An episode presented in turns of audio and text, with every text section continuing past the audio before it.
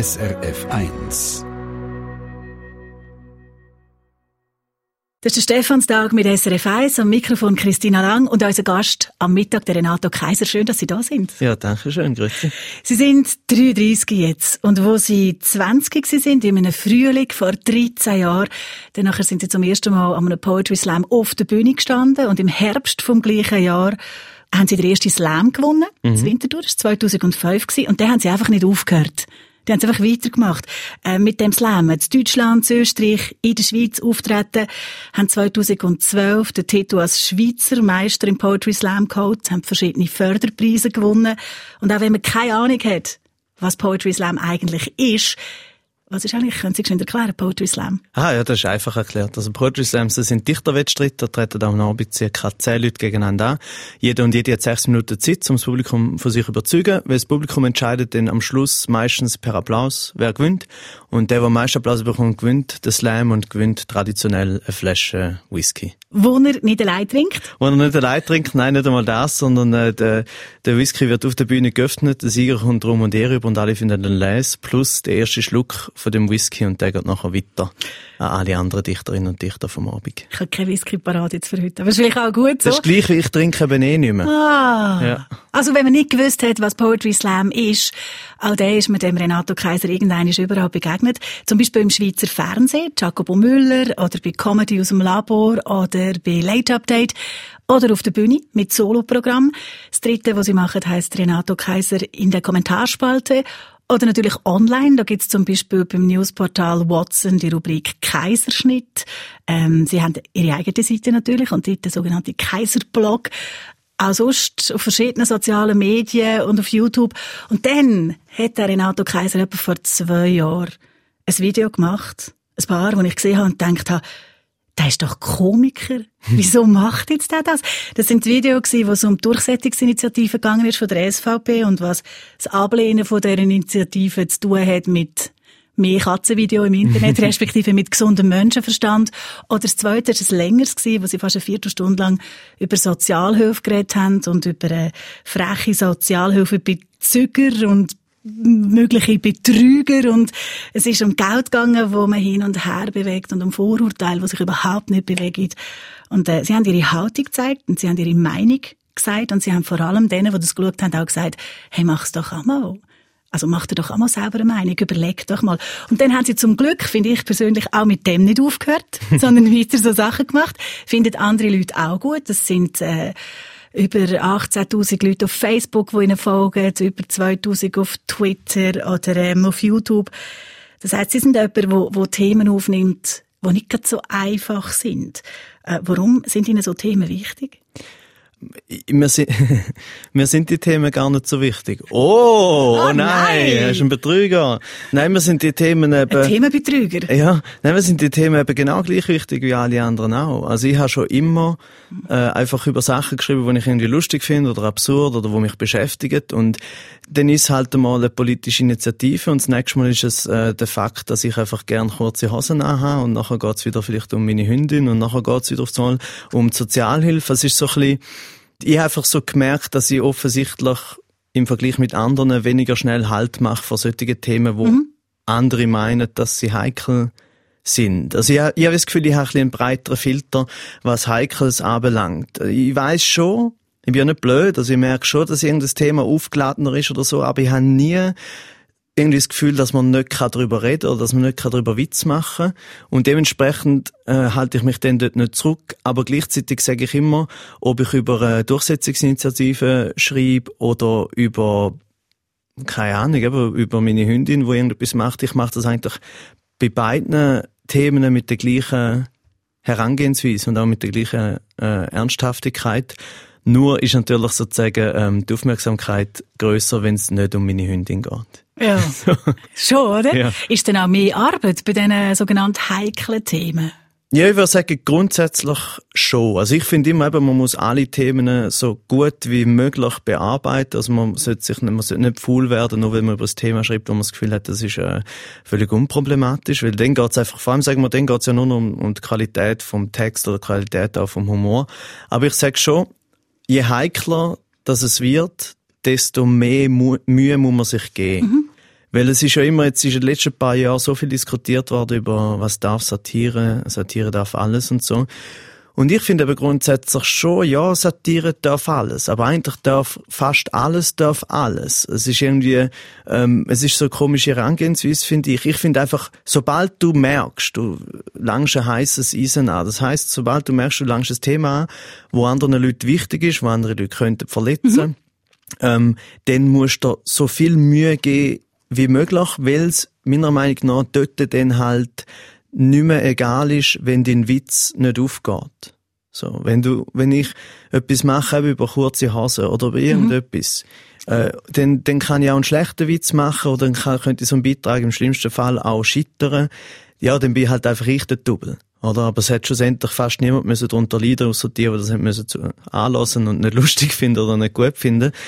Aber sobald es halt um die anderen Themen geht, finde ich, macht man sich's denn zu einfach, wenn man einfach sagt, ja, Satire darf alles. Aber das heißt nicht, Satire darf alles, heißt nicht, äh, Satire darf dich faul machen. So als Machende von der ja. Satire, ja. ja. Äh, häufig sind die Leute, die sich eben betoppt fühlen oder verletzt fühlen, die können sich ja jetzt melden. Die können ja schreiben, die können einen Kommentar schicken oder irgendetwas. Und äh, sie sind einer, der ab und zu auch zeigt, wie das hinter den Kulissen läuft. Ähm, sie haben zum Beispiel kürzlich Post bekommen von jemandem, der ihnen geschrieben hat, dass sie Witz gemacht haben über Jesus, das hat ihn verletzt. Mhm. Wie haben Sie da geantwortet? Ja, das, das ist ein sehr, das ist bis jetzt das allerbeste Beispiel überhaupt, weil es ist sehr ein Ambivalenzbeispiel. Ähm, ich habe ihm geantwortet, äh, also er hat, hat so gesagt, ähm, es hätte ihn getroffen, dass ich äh, Jesus Christus verhöhnt hätte, weil er sagt gar nicht so religiös und kein Freikirchler etc. etc. Äh, aber Jesus Christus sagt der, wo ihm Halt gebe. Und ich habe halt als ersten Satz, und das habe ich durchaus absichtlich gemacht, habe ich zugeschrieben, äh, so viel Halt kann ihnen Jesus Christus ja nicht geben, wenn sie wegen einem Witz über ihn gerade so betroffen sind. Und das klingt natürlich gemein. Das mhm. ist natürlich ein satirischer Satz. Ich habe es nachher natürlich auch ein bisschen relativiert, weil ich gesagt das ist jetzt ein Witz gewesen und ich sage jetzt kurz warum. Äh, und ich habe schlussendlich der Inhalt von dem, ähm, von meiner Antwort ist, schauen Sie, Sie dürfen weiterhin glauben an wer und was Sie wollen und ich darf weiterhin Witz machen über wer oder was ich will. Mhm. Ähm, dort ist noch das Interessante dort gewesen, dass äh, grundsätzlich ist meine Antwort sich, also ich finde auch meine Antwort ist nicht, ähm, wie soll man sagen, sie ist nicht, äh, sie ist nicht unfreundlich gewesen und sie ist auch nicht irgendwie sie nicht beleidigend gewesen, ja.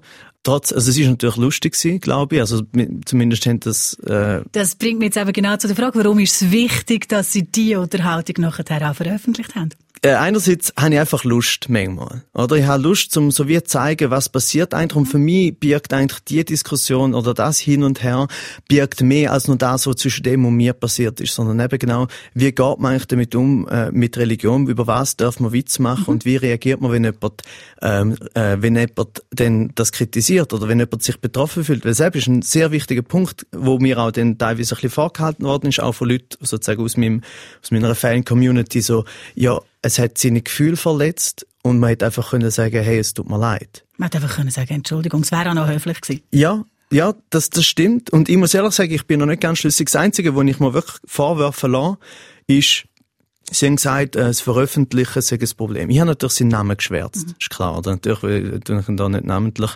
Aber trotzdem, wenn er das sieht, oder, dann, dann findet er das sicher nicht gut. Ich habe, weiss natürlich nicht, wie er ist. Ist er wirklich betroffen? Oder hat er, also, oder wie fest ist er betroffen? Das ist eben so super schwierig. Aber dort muss ich auch sagen, ich finde es dann auch nur, nur weil du betroffen, weil du, weil du irgendwie verletzt bist, oder so, heisst das nicht, dass alle nicht dürfen Witz drüber machen.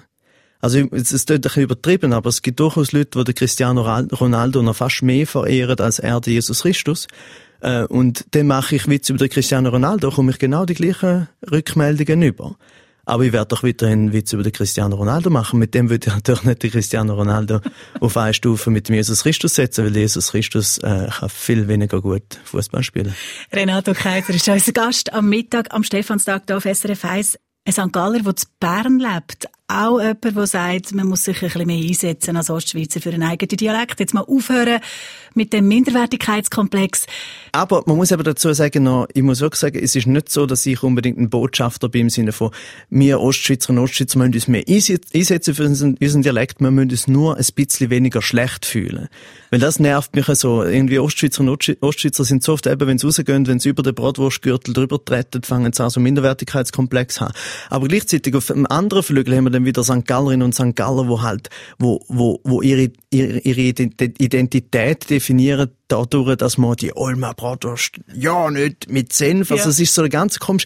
Ostschweizerinnen und, und Ostschweizer und auch die St. Gallerinnen und St. Galler Frauen, wir haben, wir, haben, wir haben genug zu bieten. Und zwar nicht die Stiftsbibliothek und der FC St. Gallen und was auch immer, sondern die Leute.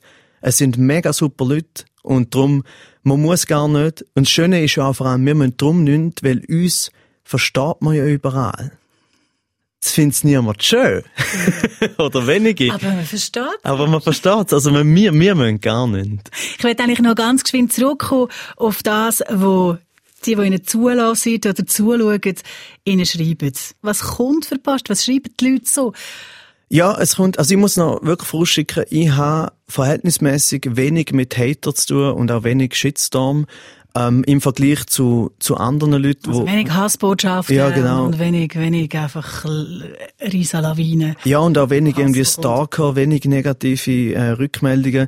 Das hat einer mit, einer, einerseits auf jeden Fall damit zu tun, dass ich ein Mann bin und nicht eine Frau. Also das Einzige, was noch kommt, sind dann einfache Beleidigungen, wie du bist einfach ein linker Blablabla-Idiot oder so, also äh, schlimmere Wörter, aber die nehmen wir jetzt nicht. In den meisten Fällen antworte relativ normal und relativ äh, ruhig äh, und das entspannt sich dann meistens auch. Also ich habe das, ich habe wirklich die Erfahrung gemacht. Natürlich gibt's Freaks, natürlich gibt's Psychopathinnen und Psychopathen und ich will das gar nicht äh, verharmlosen, aber es gibt auch Leute, wo man eine Kommentarspalte sieht, wo man denkt, was ist das für eine? Und nachher entweder fangst du an mit dem Hin- und Herschreiben oder du schaust auf sein Profil und dann merkst du so, ja, das könnte gerade so gut ein Arbeitskollege von dir sein, wo du gar nicht so schlimm findest. Aber im Internet sind die Leute, ich finde, in den allermeisten Fällen hat es mit Überforderung zu tun. Und die andere grosse Theorie, die ich habe, ist, das Problem von Facebook ist, dass alle müssen, äh, Texte schreiben Wieso? Wieso? Ja. Warum ist das ein Problem, das mit dem Text schreiben? Ja, also, alle müssen sich mit Text äh, äh, ihre Gefühle ausdrücken. Es gibt keinen anderen Weg. Man schreibt dort rein, genau. was gerade ist, wie man sich gerade fühlt. Genau. Und das heißt, wie viele Leute, wo man, wenn man in die Schule gegangen ist, von 20 Leuten, wie viele Leute haben wirklich gern und gut geschrieben? Das sind etwa zwei, drei gewesen.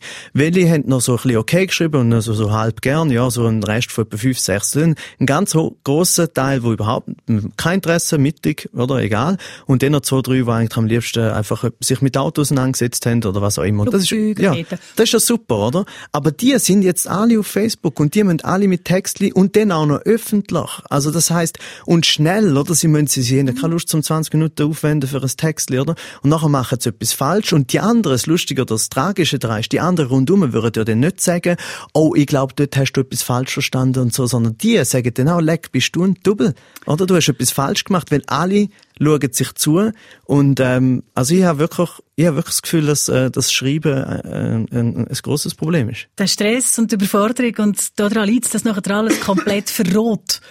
Ja, eben verrot, ja. Von außen her gesehen ist es verrot, aber ich glaube eben die Leute im direkten Gespräch, im direkten Gespräch hilft man sich ja immer, oder? Mhm. Wenn man etwas nicht in den Sinn kommt oder wenn man etwas falsch macht und man sagt, ja, ich glaube, ich habe das dort gelesen. Es ist alles ein bisschen normaler und im Internet ist es halt so absolut und öffentlich und bewertbar. Und fürs Bewertbarsein eigentlich gemacht.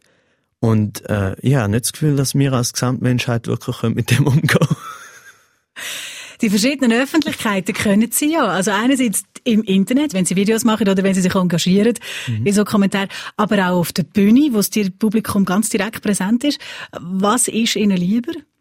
Auch Bühne ist mir immer lieber. Immer? Ja, also Bühne ist mir, ich habe durchaus immer noch lieber mit richtigen Menschen zu tun, als mit Menschen hinter, hinter Monitoren. Es ist einfach natürlicher, oder? Also ich, ähm, und, wie soll ich sagen, es ist für mich schöner, es ist glaube für jeden schöner. Ich glaube, man kann es vergleichen mit einem, mit einer Freundschaft, die man über Skype hat oder einer Freundschaft, mhm. wo man, wo man äh, in, in Persona hat. Ähm, das ist einfach immer schöner. Ähm, die Rückmeldungen finde ich auch noch ein bisschen direkter und ehrlicher. Weil in den meisten Fällen, also ich trete immer noch auch in Räumen vor allem auf, wo ich ja die Leute anschauen kann. Also es ist nicht so, dass ich vor 5000 Leuten anschaue und alle anonym im Dunkeln sitzen, sondern ich sehe ja die Gesichter, mhm. vor allem von den ersten paar Reihen.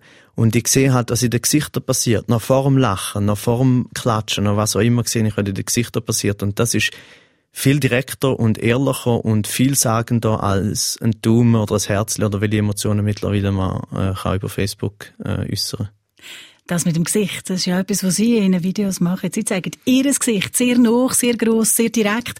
Sie bringen das Thema, wo man das Gefühl hat, jetzt hätte er das irgendwie genommen und durchleuchtet. Also wahrscheinlich daheim in der Küche eine Art Röntgenapparat, wo er es reinstellt. Er schaut das von allen Seiten an und überlegt sich, was man dazu für Meinungen kann haben. Und dann nimmt er einem mit immer so ein Video, wo man im Hintergrund Wälder sieht und Aare auf einer Art Spaziergang. Und das ist dann so ein, ein Weg durch einen Gedankengang, den er schon gemacht hat.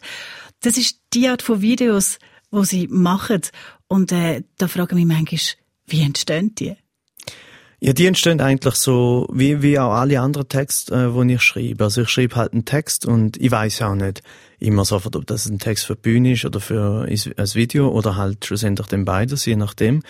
Ähm, schlussendlich habe ich gemerkt, das mit dem Mitnehmen auf den Gedankengang, das ist, glaube ich, wahrscheinlich das, äh, das Wichtigste oder der Hauptpunkt, warum das es überhaupt funktioniert. Weil eigentlich habe ich ja schon die Antwort oder das Fazit oder Theorie oder was auch immer. Aber der Text selber macht ja eigentlich das, was ich vorher auch schon gemacht habe, erzählt es und die Leute sind dabei. Ich habe das Gefühl, ich habe ja fast auf eine gewisse Art und Weise ähm, eine naive Herangehensweise, weil ich eigentlich wie jedes nimm und den anschaue und einen Spruch mache und weiter. Aber wenn das das heißt, dann das heißt ja das. Also ich weiß natürlich schon die Antwort, die ich mir gemacht habe, aber ich glaube schon, dass es tatsächlich so ist, dass man wie an einem, an einem Gedankengang den kann folgen und schlussendlich auch Darum funktioniert es auch in dem Tempo. Ist ja relativ schnell, es sind schnelle mhm. Schnitte, es geht auch nur zweieinhalb bis drei Minuten, die, die Videos. Ähm, ich glaube, aus dem Grund können auch alle folgen. Es ist auch umgangssprachlich. Also ich habe jetzt ja nicht eine, eine schwierige Sprache, habe gleichzeitig auch nicht irgendwie eine Jugendsprache. Und das ist ja noch viel, dass Leute so wie finden. Also es ist ja, ich bin 33, oder? Also, aber wenn du in der Kleinkunst äh, bist, oder? Das ist natürlich dann, hm, sagen wir mal, das Kleinkunst-Kabarett-Publikum ist dann so, sagen wir mal, 40 aufwärts und was auch immer. Die so, man sucht ja immer so, wie erreicht man die Jungen, erreicht mhm. man die Jungen. Äh, und das Schlimmste, was du machen finde ich, äh, wäre so reden wie die. Weil ich weiss noch, ich als Junge, also das ist wirklich, wenn, wenn ein Erwachsener richtig doof findest, dann einer, der versucht zu reden wie du. Und ich glaube auch nicht, dass ein 15-Jähriger oder ein 16-Jähriger irgendwie ein Video von mir schaut und dann so findet, ah, das ist einer von uns. Der hat genau meine Sondern, Sprache. Ja, die sind ja nicht dumm. Die sehen ja, ah, der Typ, der keine Ahnung, wie alt er ist, äh, der erzählt irgendetwas und ich kann halt das irgendwie gut finden oder schlecht. Mal so ganz geschwind am Anfang, wenn die Idee kommt, woher kommt die? Die Idee für ein Thema, ob es jetzt darum geht, um einen Einkauf von der Kita-Kinder oder um einen Umgang mit Flüchtlingen oder um Sozialdetektiv oder um ihren Hund. Ihre Hündin. Ja, ja sehr gut.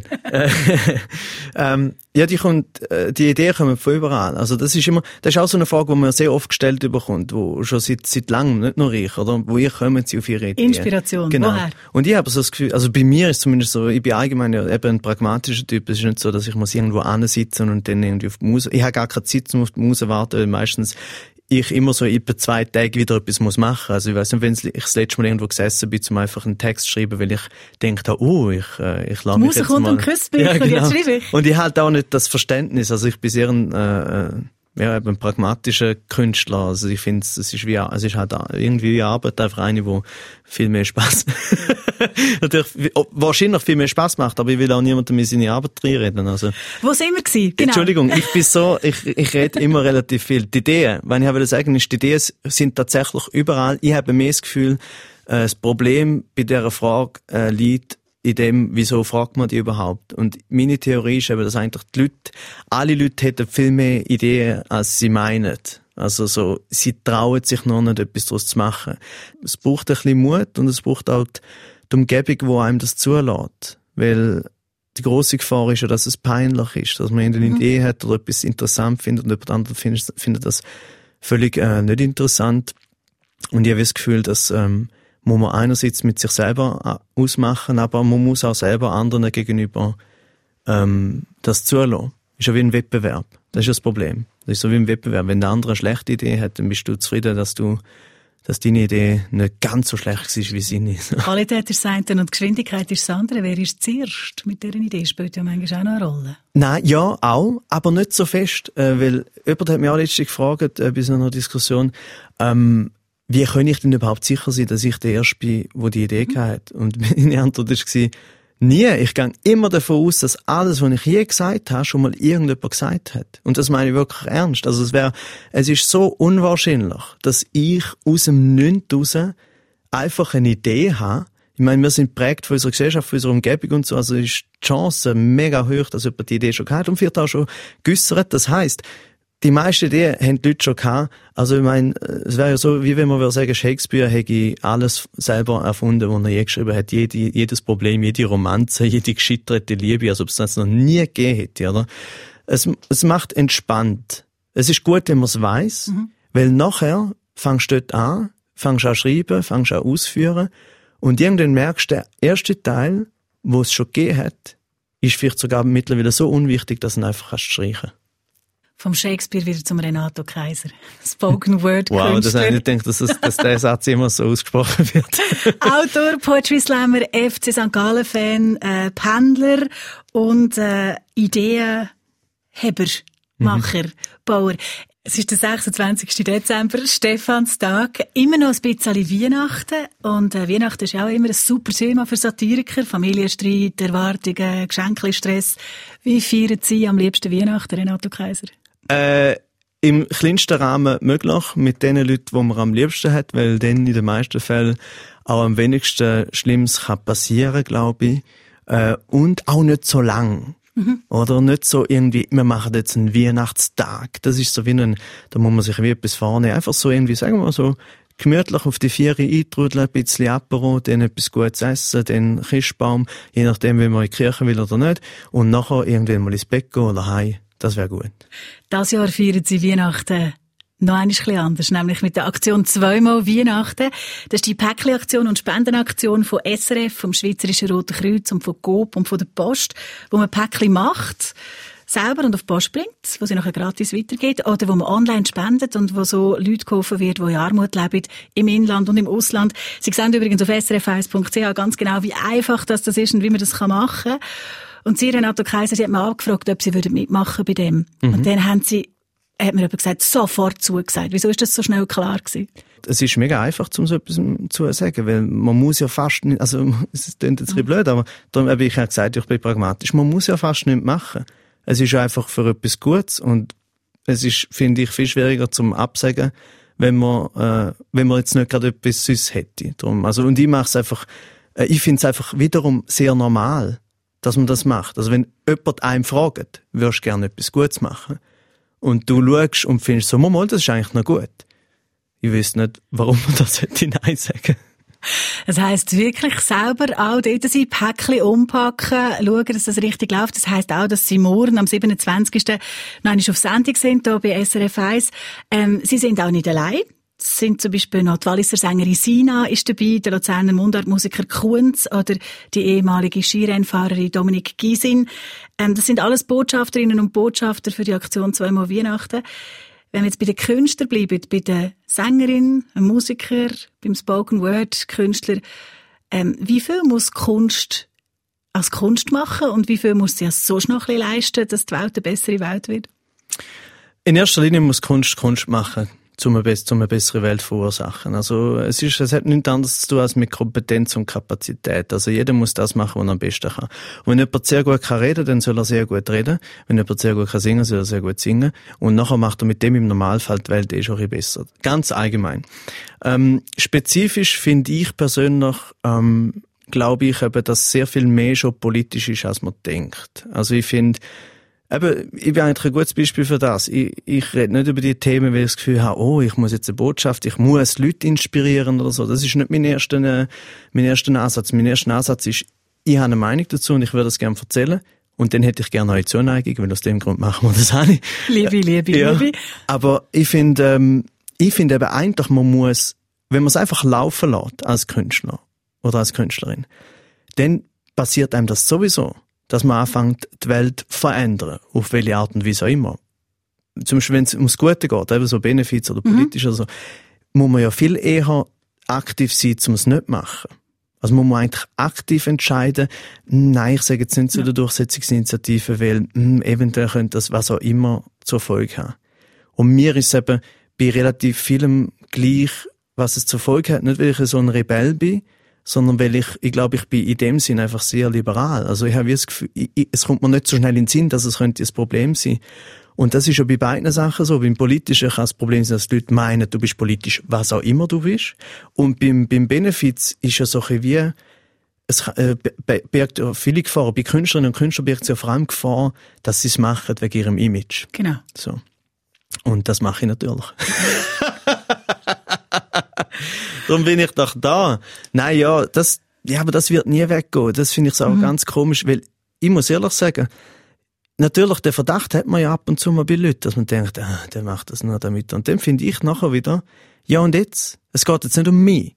Ist, nicht, ist doch egal, ob ich jetzt beleidigt bin, weil ich das Gefühl habe, dass der nicht echt ist. Sogar wenn, im schlimmsten Fall, der nicht echt ist, ist schlussendlich immer noch für etwas gut. Mhm. Außer wenn er noch privat richtig das Gegenteil richtig macht. Ich, ich will es nicht komplett verharmlosen, oder? Aber es ist genau gleich wie mit der Hipster-Diskussion, mit dem Bio-Nachhaltigkeit. Es gibt ja den Leute, die reagieren und sagen, ja, ja, die sind ja nur vegan und bio und nachhaltig und so, weil es ein Trend ist. dann finde ich so, ich glaube, bei vielen nicht, aber sogar wenn, lieber der Trend. Es ist einmal ein Trend gewesen, einfach Autos super finden oder Atomstrom. Also ist mir lieber, wenn irgendein einer, der ein Double ist, halt nachhaltig lebt, weil das irgendwie cool ist. Das sind halt gesellschaftliche Veränderungen, die stattfinden. Also von dem her, äh, bis zu einem sehr weiten Grad finde ich es immer noch okay, wenn Leute rein aus Trendiness und Imagegründen dann äh, etwas Gutes machen. Das Gute, was darum geht bei der diesjährigen Aktion «Zweimal Weihnachten», oder was überhaupt immer darum geht, ist, ähm, dass man den Leuten hilft, die in Armut leben wir haben in den Sendungen heute Vormittag und im Internet Leute porträtiert, die sagen, Armut ist etwas, was einem unsichtbar macht. Man kommt nicht mehr vor, man wird nicht gesehen, wenn man kein Geld hat, weil man kein Internet hat und sich keine Zeitungen kann leisten und sich kein Billett für nichts kaufen und überhaupt nicht kann teilhaben an den lustigen Sachen vom Leben. Und Hunger hat man auch und alte Kleider auch. Was ist Armut für Sie? Ja, für mich ist es eben glücklicherweise ja nichts. Also ich habe noch nie in meinem ganzen Leben mit einer ernsthaften Armut müssen umgehen. Also ich meine, man redet dann immer von den armen Studentinnen und Studenten und es gibt natürlich ein paar, wo, wo ganz knapp dran sind und so. Aber das ist so das, das Nächste dran, was ich je gesehen bin. Ähm, für mich bedeutet Armut genau das. Also jetzt das, was ich gesagt habe mit der Unsichtbarkeit, habe ich eins zu eins miterlebt, wo ich das, das, das Film gemacht habe über, über Sozialhilfe. Dort haben wir auch mit Betroffenen Interviews gemacht und so der der eindrücklichste, also eindrücklichste oder der absurdeste Moment ist halt wirklich gewesen, wir haben den dann natürlich gezeigt. Und dann haben wir gesagt, so, ja, können wir, können wir da auch, oder? Und sie so, ja, aber können wir echt, und dann ist so das Stocken gekommen. Und ich mhm. so, hä, was ist denn das Problem? Und dann so, sie haben sich das Billett natürlich nicht können leisten. Mhm. Und ich bin mir so dumm vorgekommen, dass mir das nicht in den Sinn gekommen ist, oder? Und gleichzeitig eben ihres Stottern ist genau das Problem gewesen, dass sie auch niemals, wenn, wenn eben Armut äh, oder eben auch Sozialhilfe in dem Fall, wenn das normal wäre. Wenn man einfach sagt, das gibt's und wir arbeiten alle zusammen dran, dann könnte die Person locker sagen, hey, lass zu, ich habe kein Geld. Also zahl mir jetzt das Billett, wenn du schon so ein Film gemacht hast mit mir. Aber ihre Reaktion ist anders gewesen, weil sie, weil sie weiß, dass System und Gesellschaft das nicht, sagen wir mal, nicht kann normal behandeln und darum kann sie es auch selber nicht normal behandeln. Ähm, ja, und darum, das ist, so habe ich es bis jetzt am härtesten mhm. miterlebt abgesehen von den anderen Sachen, wo man immer auch erlebt, wenn man, wenn man mit einem Obdachlosen redet oder wenn, wenn man, äh, da gibt's natürlich dann auch extrem viele Graustufen. Eine letzte Frage zu der Armut. Ist jemand, der keinen Humor hat, eigentlich auch arm? Mm, nein, glaub nicht. Also ich habe das Gefühl, es gibt fast niemand, also ich habe noch niemanden erlebt, der richtig, richtig null Humor hat. Es gibt viele Leute, die schlechten Humor haben. Was ist schlechter Humor? Ja, die, die, die, die Sachen, Sachen erzählen, die ich nicht lustig finde, die sind alle, die haben alle einen schlechten Humor. Nein, es ist wirklich schwierig zu sagen. Ähm, ich finde, ich finde, äh, Leute, wenn, wenn jetzt zum Beispiel überhaupt keinen Humor hat, ähm, dann, ich glaube, der, der kann, der kann fast noch viel entspannter sein als alle anderen. So der muss ja nie lustig sein, der muss nie etwas lustig finden. Der muss einfach ganz klein mit den Leuten ganz ernst ins Gesicht schauen und sagen, schau, es liegt nicht an dir. Ich habe einfach keinen Humor. Das ist eigentlich gut. Man müsste das eigentlich immer machen. Wenn irgendjemand so einen mega blöden Witz erzählt, ihm einfach ins Gesicht schauen und sagen, hey, es ist nicht dein Fehler. Ich bin's. Es liegt nicht an dir, es liegt an mir. Ich habe keinen Humor. Wow, das wäre so ein entspanntes Leben. Nie mehr, nie mehr äh, so angestrengt lachen. Renato Kaiser. Spoken Word Künstler, Autor, Poetry Slammer, Satiriker und Gast am Mittag hier bei SRF 1 am Stephanstag. Danke für das Gespräch und alles Gute. Ich danke auch. Und viel Humor, viel Lachen. Ja, gleich, gleichfalls. Eine Sendung von SRF 1. Mehr Informationen und Podcasts auf srf1.ch.